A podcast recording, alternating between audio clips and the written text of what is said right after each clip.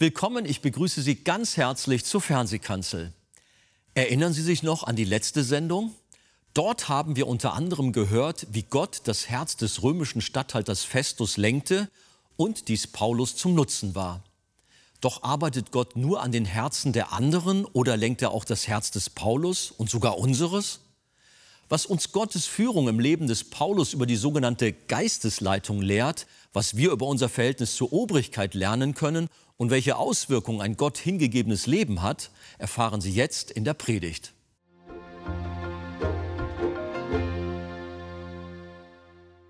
Wir sehen, Gott allein ist es, der alles unter Kontrolle hat. Und ich glaube, das ist ein Grund, warum der Heilige Geist dieses 25. Kapitel ungekürzt in die Bibel gestellt hat. Und es ist wertvoll, es ist hilfreich zu lesen und zu lernen, wie die Fügungen Gottes sind und wie ihm alle menschlichen Absichten, Ideen, Ziele und Gedanken untergeordnet sind und letzten Endes er zu seinem heiligen Ziel kommt. Gott allein hat alles unter Kontrolle. Weder Pilatus noch Felix noch Festus noch Agrippa noch sonst irgendeiner auch in der heutigen Zeit, der auf der Bühne erscheint. Aber wir sehen, dass Gott auch das Herz des Paulus lenkt. Festus lehnt nun ab, wie wir gesehen haben, lädt aber die Juden ein, mit ihm nach Caesarea zu kommen und Paulus dort zu hören und ihn anzuklagen. Und so stand Paulus wenige Tage später vor dem Richter Festus und den in Caesarea angekommenen Juden. Und die verklagten Paulus aufs Schwerste. Aber Paulus sprach in Vers 8 weder gegen das Gesetz der Juden noch gegen den Tempel noch gegen den Kaiser habe ich etwas verbrochen. Man kann ihm nichts nach römischem Recht vorwerfen. Festus aber kippt um und möchte nun den Juden doch eine Gunst erweisen. Und dann sagt der Festus in Vers 9, willst du nach Jerusalem hinaufziehen? Paulus, geh doch mit nach Jerusalem. Aber er hat nicht gesagt, du musst. Hier merken wir, da hat Gott etwas geschehen lassen, weiter am Herzen. Er hat doch absolute Befehlsgewalt gehabt. Er sagen können, Paulus ab nach Jerusalem. Nein, hat er nicht gemacht. Sondern er hat ihn gefragt, Paulus, willst du nach Jerusalem hinaufziehen und dich dort hierüber von mir richten lassen? Und wie antwortet Paulus, Vers 10? Ich stehe vor dem Richterstuhl des Kaisers, dort muss ich gerichtet werden. Den Juden habe ich kein Unrecht getan, wie du selbst sehr wohl weißt. Damit hatte Festus vermutlich nicht gerechnet. Wahrscheinlich glaubte er, dass Paulus mehr seinen jüdischen Landsleuten vertrauen würde, als dem fremden Kaiser Nero, von dem man ja auch nicht unbedingt Gutes gehört hatte. Ich möchte die Frage ein wenig untersuchen, liebe Geschwister. Habt ihr noch Lust? Warum entschied sich Paulus aber doch für den Kaiser? und nicht für Jerusalem? Natürlich, die erste Antwort lautet, weil Gott ihn in diese Richtung vorbereitet hat. Ihr erinnert euch, dass in Kapitel 23, Vers 11 der Herr ihm noch in der Antoniaburg in der Nähe von Jerusalem, als er im Tempel da festgenommen wurde, da ist ihm in der Nacht der Herr begegnet und er hat zu ihm gesagt, sei getrost, Paulus, denn wie du in Jerusalem von mir Zeugnis abgelegt hast, so sollst du auch in Rom Zeugnis ablegen. Erinnert ihr euch? Und da sehen wir, wie Gott den Paulus vorbereitet hatte. Und so bereitet er auch dich auf die Entscheidungen vor, die du zu treffen hast. Mach dir keine Sorgen. Vielleicht ist jemand hier, der hat nächste Woche eine Entscheidung vor sich und du hast Angst, eine Entscheidung zu treffen. Du weißt nicht, soll ich so oder so? Gar nicht oder doch? Wie soll meine Entscheidung aussehen? Wir sehnen uns als Christen danach, Geistesleitung zu haben. Lass uns mal schauen, wie das hier bei Paulus wirkte und wie es war. Ich will dir nur sagen, Gott hatte das Herz des Paulus geschult auf die Entscheidung hin, die er in diesem Moment sofort zu treffen hatte. Und so brauchst du dir keine Sorgen machen. Er schult auch dein Herz im Voraus. Er nimmt Einfluss auf deine Gedanken, damit du dich nach seinem Willen entscheidest. Jesus hat einmal gesagt, wenn sie euch aber vor die Synagogen und vor die Fürsten und Obrigkeiten führen, so sorgt nicht, was ihr sagen sollt. Also wir merken, dass die Antwort, die Paulus dem Festus auf seine Frage gibt, ob er mit nach Jerusalem gehen will, und er stattdessen sofort und auf der Stelle sagt, nein, Festus, ich will nach Rom. Ich will nicht nach Jerusalem. Das hatte Gott schon in sein Herz hineingelegt. Da ist noch ein weiterer Aspekt, der nicht unwichtig ist. Ich glaube, Paulus hat nach Rom wollen, weil er sich vor den religiösen Führern mehr fürchtete als vor der weltlichen Regierung. So wie auch Jesus wurde Paulus mehr von den religiösen als von den weltlichen Instanzen verfolgt. Es waren die Synagogen, die ihn, den Paulus, bekämpften und nicht so sehr die säkulare Obrigkeit. Sobald du an Jesus glaubst und ihn verkündigst, dass er der Sohn Gottes ist, dass er gekreuzigt wurde und die Sünden der Menschen auf sich nahm und durch sein Kreuz die Versöhnung mit Gott erwirkte. Wenn du sagst, du glaubst an Jesus, dass er nicht nur gestorben, sondern auch auferstanden ist, dass er zur Rechten des Vaters ist, wenn du glaubst, dass er wiederkommen wird und wenn du glaubst, dass auch die Toten eines Tages auferstehen werden und dass er der Herr aller Herren ist, dann sage ich dir, hast du es mit allen Religionen zu tun. Sie sind gegen dich. Und Paulus hat hier unter diesem Druck gestanden. Paulus hatte zu wählen zwischen zwei bösen Systemen, aber er entschied sich gegen die Leute, die im Namen der Religion und der Moral sprachen, die behaupteten, Gott zu lieben und dessen eingeborenen Sohn sie abgrundtief gehasst haben. Aber ich glaube, ein drittes noch, was Paulus bewegt hat, sich für Rom zu entscheiden, war, weil für ihn Geistesleitung etwas ganz Natürliches war. Ich liebe das und ich habe euch das schon öfter ans Herz gelegt und möchte das auch heute wieder tun, weil das so sehr stark mit unserem täglichen und praktischen Leben zu tun hat. Wenn Christen Entscheidungen zu treffen haben, dann gibt es eine Gruppe unter ihnen, die als erstes eine Engelerscheinung haben möchte. Die möchten gern übernatürliche Bekundungen haben. Sie möchten Fliese auslegen und alle möglichen Arrangements treffen, um herauszufinden, Träume möchten sie haben und Botschaften. Das kann in Einzelfällen richtig sein. Das ist im Leben von Paulus ja auch so gewesen. Und in unser aller Leben ist das auch so, dass Gott manchmal auf ganz übernatürliche Weise kundtut, welchen Weg wir zu gehen haben. Das wollen wir nicht in Abrede stellen. Aber liebe Freunde, so läuft nicht jeder Tag, auch bei Christen nicht ab. Wir werden nicht ständig durchklingeln, wenn Handys so klingeln und Nachrichten kommen. Nicht? Kennt ihr das? Klingen, aha, wieder eine Nachricht und so. Wir werden nicht ferngesteuert vom Himmel, irgendwie wie Roboter. Sondern der Heilige Geist wohnt in unserem Herzen und wir wandeln mit Gott auf ganz natürliche Art und Weise. Und wir handeln trotzdem durch den Heiligen Geist. Und auch das ist Geistesleitung. Ihr wisst, dass Nathan hinsichtlich des Tempelwunsches, den David hatte, einmal zu ihm gesagt hat, David, geh hin und tu alles, was in deinem Herzen ist. Freund, du darfst alles tun, was dein Herz begehrt. Jetzt kommt etwas. Wenn es nicht gegen das Gebot Gottes ist.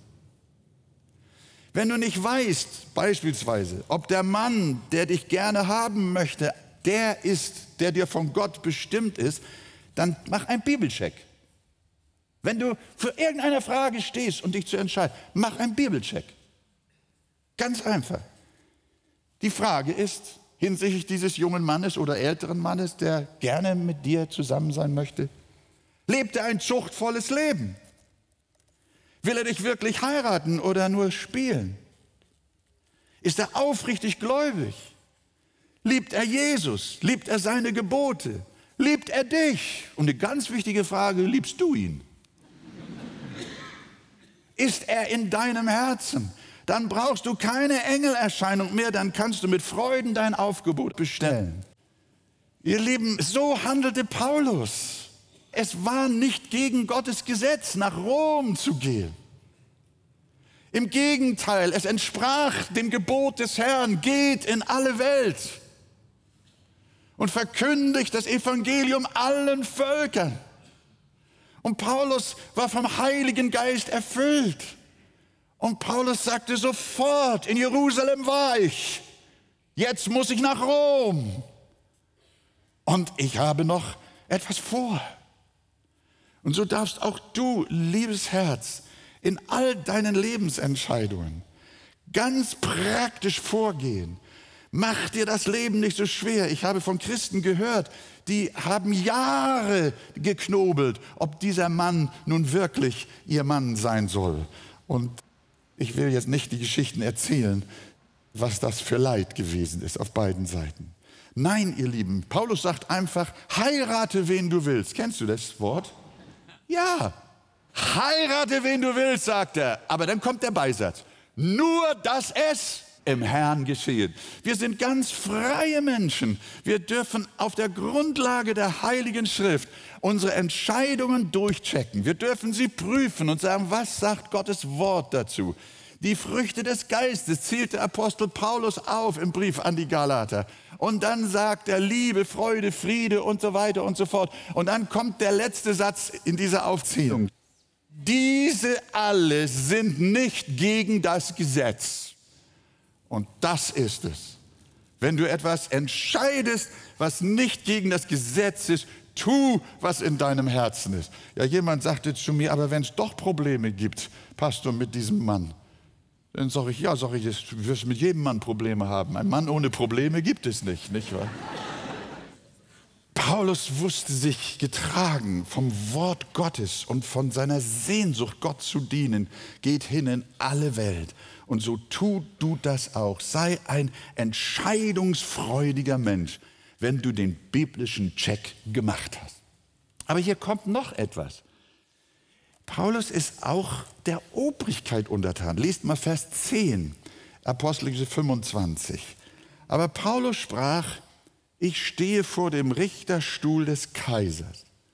Wenn ich im Unrecht bin und etwas begangen habe, was den Tod verdient, so weigere ich mich nicht zu sterben, sagt der Mann. Wenn aber ihre Anklagen nichtig sind, so kann mich niemand ihnen preisgeben. Ich berufe mich auf den Kaiser. Paulus sagt, wenn ich im Unrecht bin und begangen habe, was den Tod verdient, so stehe ich dazu. Ich unterstelle mich den Ordnungen der Regierung. Den Kaisers. Das ist ja auch ein Thema, mit dem wir immer wieder auch hadern je nachdem, wie wir auch da gepolt sind. Aber Paulus erinnert uns gerade an die Römer, schreibt er. Die Römer hatten ihre Gemeinde wo? In Rom, direkt da, wo der Thron des Kaisers war. Die haben die falsche Politik des Kaisers, die möglicherweise da war, am ehesten verspürt. Und Paulus schreibt ihnen nicht, ihr lieben Christen zu Rom, lehnt euch gegen den Verbrecher auf sondern er sagt in Römer 13, jeder Mann ordne sich den Obrigkeiten unter, die über ihn gesetzt sind, denn es gibt keine Obrigkeit, die nicht von Gott wäre. Das haben wir ja schon gehabt. Die bestehenden Obrigkeiten aber sind von Gott eingesetzt. Vers 2, wer sich also gegen die Obrigkeit auflehnt, der widersetzt sich der Ordnung Gottes. Hört mal, wer sich gegen die Obrigkeit auflehnt, widersetzt sich der Ordnung Gottes. Die sich aber widersetzen, ziehen sich selbst die Verurteilung zu. Vers 5, Römer 13. Darum ist es notwendig, sich unterzuordnen. Das ist seine Botschaft. Und damit sagt er, Christen sind keine Revolutionäre. Sie sind keine Rebellen. Sie respektieren die Gesetzgebungen des Staates und halten sich an sie, solange sie sie nicht zwingen, gegen Gott zu sündigen. Solange ich Freiheit habe, Christus zu lieben und ihn frei anzubeten, solange bin ich der Obrigkeit untertan. Und ich halte mich nicht nur an die Straßenverkehrsordnung, sondern auch an die Steuergesetze und an all die anderen Dinge, die der Staat zur Aufrechterhaltung der Ordnung mir auferlegt. Und Jesus haut genau in dieselbe Kerbe. Der sagt, gebt dem Kaiser, was des Kaisers ist. Und Gott, was Gottes ist. Auch Petrus hat dieselbe Stimme. 1. Petrus 2, Vers 17. Erweist jedermann Achtung, liebt die Bruderschaft, fürchtet Gott, ehrt den König. Und darum auch der Befehl der Bibel für die Obrigkeit zu beten. 1. Timotheus 2, Vers 1. So ermahne ich nun, dass man vor allen Dingen Bitten, Gebete, Fürbitten und Danksagung darbringe für alle Menschen, für Könige und alle, die in hoher Stellung sind, damit wir ein ruhiges und stilles Leben führen können in aller Gottesfurcht und Ehrbarkeit. Möchten wir ein ruhiges und stilles Leben führen in Gottesfurcht und Ehrbarkeit? Dann, ihr Lieben, wollen wir beten für unsere Regierung, für unseren Senat. Dann beten wir für alle, die Verantwortung haben, für die Polizei. Wir beten für die Finanzbeamten. Wir beten für alle, die in staatlichen Diensten sind. Und diese Haltung hatte Paulus auf seinen Missionsreisen, rief er nicht zum Umsturz auf.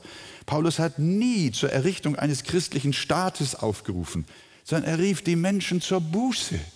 Er rief sie zum Glauben an Jesus Christus. Er rief sie in die Nachfolge des Erlösers.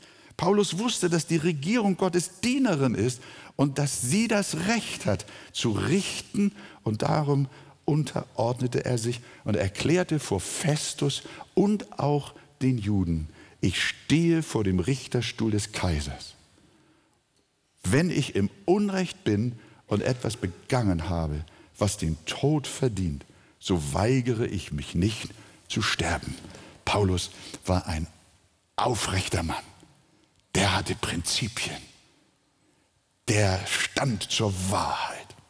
Und das Letzte, ihr Lieben, was ich hier in diesem ganzen Kapitel sehe, und da ist ja viel mehr. Wenn man das Kapitel zusammendrückt, dann kommt richtig Saft daraus. Ja, das ist ganz wunderbar. Was wir hier nämlich auch sehen, ist, was für einen Einfluss dieser Paulus hatte, auch als tadelloser Mensch, dem man nichts nachsagen konnte. Das schauen wir jetzt uns noch kurz an.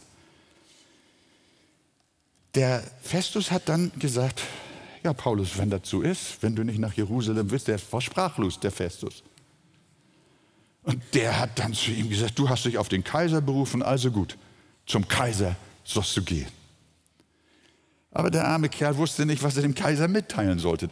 Er wusste nicht, was er schreiben sollte. Er hat den Agrippa zur Hilfe gerufen. Agrippa war ja der übergeordnete König dort in Judäa und auch in den anderen Provinzen des Nahen Ostens zu seiner Zeit. Wie sollte er das Rom erklären? Und da hat er auf die Hilfe seines Vorgesetzten, des Königs Agrippa, gehofft. Der war übrigens ein Jude und da hat er gedacht, dem erzähle ich mal die ganze Geschichte, der weiß Bescheid. Und der kam mit seiner Benice den Festus besuchen. Der war ja neu und hat gedacht, den muss ich auch mal aufsuchen. Darum hat er ihm die ganze Sache erzählt, der Festus dem Agrippa in Vers 18. Als nun die Kläger auftraten, brachten sie über ihn gar keine Klage wegen Sachen vor, die ich vermutet hatte, König Agrippa sondern die Juden hielten ihm einige Streitfragen vor, die ihre besondere Religion betrafen und einen verstorbenen Jesus, von dem Paulus behauptete, er lebe. Was soll ich denn damit machen? Festus war überfordert und sagte dem Agrippa weiter in Vers 20, 21, da ich aber nicht wusste, wie ich über diese Sache eine Untersuchung anstellen sollte, fragte ich, ob er nach Jerusalem ziehen und sich dort hierüber richten lassen wolle. Da sich aber Paulus darauf berief, dass er bis zur Entscheidung des Kaisers im Gewahrsam bleiben wollte, befahl ich, ihn in Haft zu behalten, bis ich ihn zum Kaiser sende. Darauf Agrippa, der hört sich die ganze Geschichte an, über diesen Paulus, über diesen wundersamen Menschen. Was sagt er in Vers 22? Was sagt Agrippa? Ich möchte den Menschen auch gern hören. Oh, kann ich verstehen. Das finde ich einen super Satz. Dieser König, dieser Agrippa, der hört über all diese Geschichten von Paulus und seinem Theater mit dem jüdischen Religionssystem. Und dann sagt er, du weißt du was, Festus, ich möchte diesen Menschen auch gern hören. Paulus war für Agrippa so eine Art Paradiesvogel, wie ich gerne sage. Wie in unserer Zeit auch entschiedene Christen für zoologische Geschöpfe gehalten werden. Ja, manchmal wirst du angeguckt als Christ, bist eigentlich ein normaler Mensch und sagst, ich glaube an die Auferstehung. Hä? Das kann nicht angehen. Du bist doch ein ganz netter Typ. Ja, und das war hier so mit dem Agrippa, der konnte das nicht schnallen. Christen sind ehrliche Menschen. Sie lügen nicht, sie haben ein harmonisches Familienleben, sie sind treu, sie brechen nicht die Ehe, sie lieben, sie sind bisweilen sogar erfolgreich, manchmal sogar Geschäftsleute oder in leitender Stellung. Sie sind selten arbeitslos, zahlen ihre Steuern und haben ein tadelloses polizeiliches Führungszeugnis. Sie werden als gute Staatsbürger eigentlich sehr geschätzt. Auf der anderen Seite sind sie aber komisch. Sie glauben an Jesus, dass er der Sohn Gottes ist, dass er für unsere Sünden gestorben ist, dass er die Toten auferweckt. Sie sind so feine Leute, aber schade, irgendwie sind sie verrückt. Ja, irgendwie sind sie verrückt. Ne? Oh, ihr Lieben, so war es offensichtlich mit Paulus. Sein Lebenswandel war tadellos. Sie konnten ihn, man kann fast sagen, er selber sagt, ich bin der größte Sünder. Wir wissen, was die Bibel sagt, wenn sie sagt, dass wir tadellos wandeln sollen. Sie sagt dann nicht, dass wir ohne Sünde sind. Aber unser Herz und unser Leben trachtet danach, die Sünde zu überwinden. Und das hat zur Folge, dass wir einen reinen und sauberen Lebenswandel führen, obwohl wir zugleich Sünder sind. Aber für die Weltmenschen erscheint das poliert tadellos. Aber sein Glaube war verrückt. Sein Glauben hielt er für übergeschnappt. Den würde er schnell beiseite legen. Aber wie kann es angehen, dass ein solcher Mann ein so vorbildliches, skandalfreies Leben führt? Man klagt ihn zwar an, aber jedes Mal findet man keine Schuld an ihm. Wir entdecken hier die Kraft, lasst mich diesen Satz euch einprägen. Wir entdecken hier die Kraft eines gottesfürchtigen und gottgeweihten Lebensstils. Das Ergebnis ist, dass Agrippa sagt, den möchte ich hören. Wenn du nicht auch ein vorbildliches christliches Leben führst, dann will dich niemand hören. Aber wenn du mit Gott lebst und der Glaube in deinem Leben Früchte trägt, dann will man dich hören. Dann nimmt der Chef dich eines Tages zur Seite und sagt, erzähl mir mal etwas. Was ist es, was dich bewegt? Und dein Glaube ist von Interesse für die Welt. Von den ersten Christen in Jerusalem heißt es in der Bibel, sie lobten Gott und waren angesehen bei dem ganzen Volk. Das ist ein starker Satz. Ihr Lebenswandel war ein fesselndes Zeugnis das die Menschen faszinierte. Und das ist der beste Türöffner für den Glauben. Darum war für Ämter in der Gemeinde immer ein gutes Zeugnis gefordert. Die Diakone sollten sieben Männer sein, die ein gutes Zeugnis haben und voll Heiligen Geistes und Weisheit sind. Das sollten Menschen sein, auf die die Welt aufmerksam wurde. Ebenfalls soll ein Ältester auch ein gutes Zeugnis haben von denen außerhalb der Gemeinde, von den Agrippas dieser Welt, damit er nicht in üble Nachrede und in die Fallstricke des Teufels gerät. Du hörst, ein schlechter Lebenswandel eliminiert unser christliches Zeugnis. Aber wenn Menschen sehen, dass dein Zeugnis glaubwürdig ist, dann gibst du ihnen zwar wegen deines Glaubens viele Rätsel auf, aber sie wollen dich hören. Agrippa sagt, den will ich hören. Und wie das dann weiterging, das hören wir nächste Woche. Das ist gewaltig. Denn irgendwann fragen die Leute, woran glaubst du? Sag mir etwas vom Evangelium, das dein Leben so verändert hat. Denn Menschen sehnen sich nach einem anderen Leben. Sie sehnen sich nach Antworten auf ihre Lebensfragen. Und Gott schenke uns ein gutes Zeugnis, ein moralisch vorbildliches Leben. Glaube ist nicht Privatsache, sondern Glaube soll gelebt werden, privat und in der Öffentlichkeit. Denn Jesus sagt, so soll euer Licht leuchten vor den Leuten, dass sie eure guten Werke sehen und euren Vater im Himmel preisen. Gott helfe uns dazu, in Jesu Namen. Amen. Amen. Halleluja.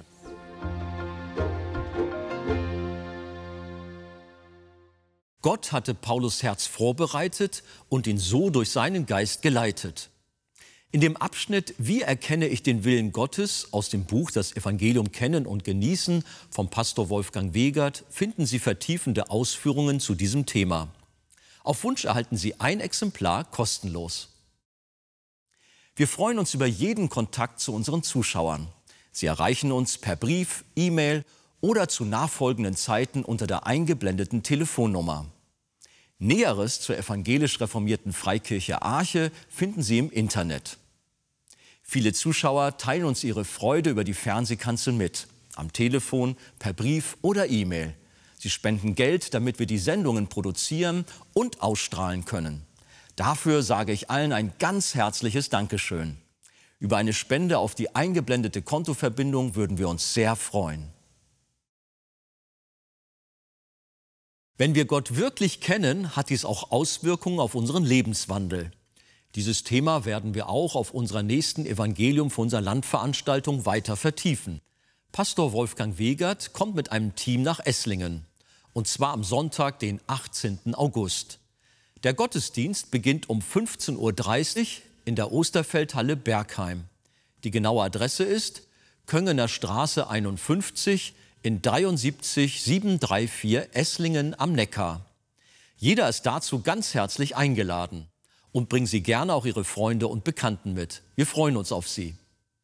Ich verabschiede mich nun und wünsche Ihnen Gottes Segen.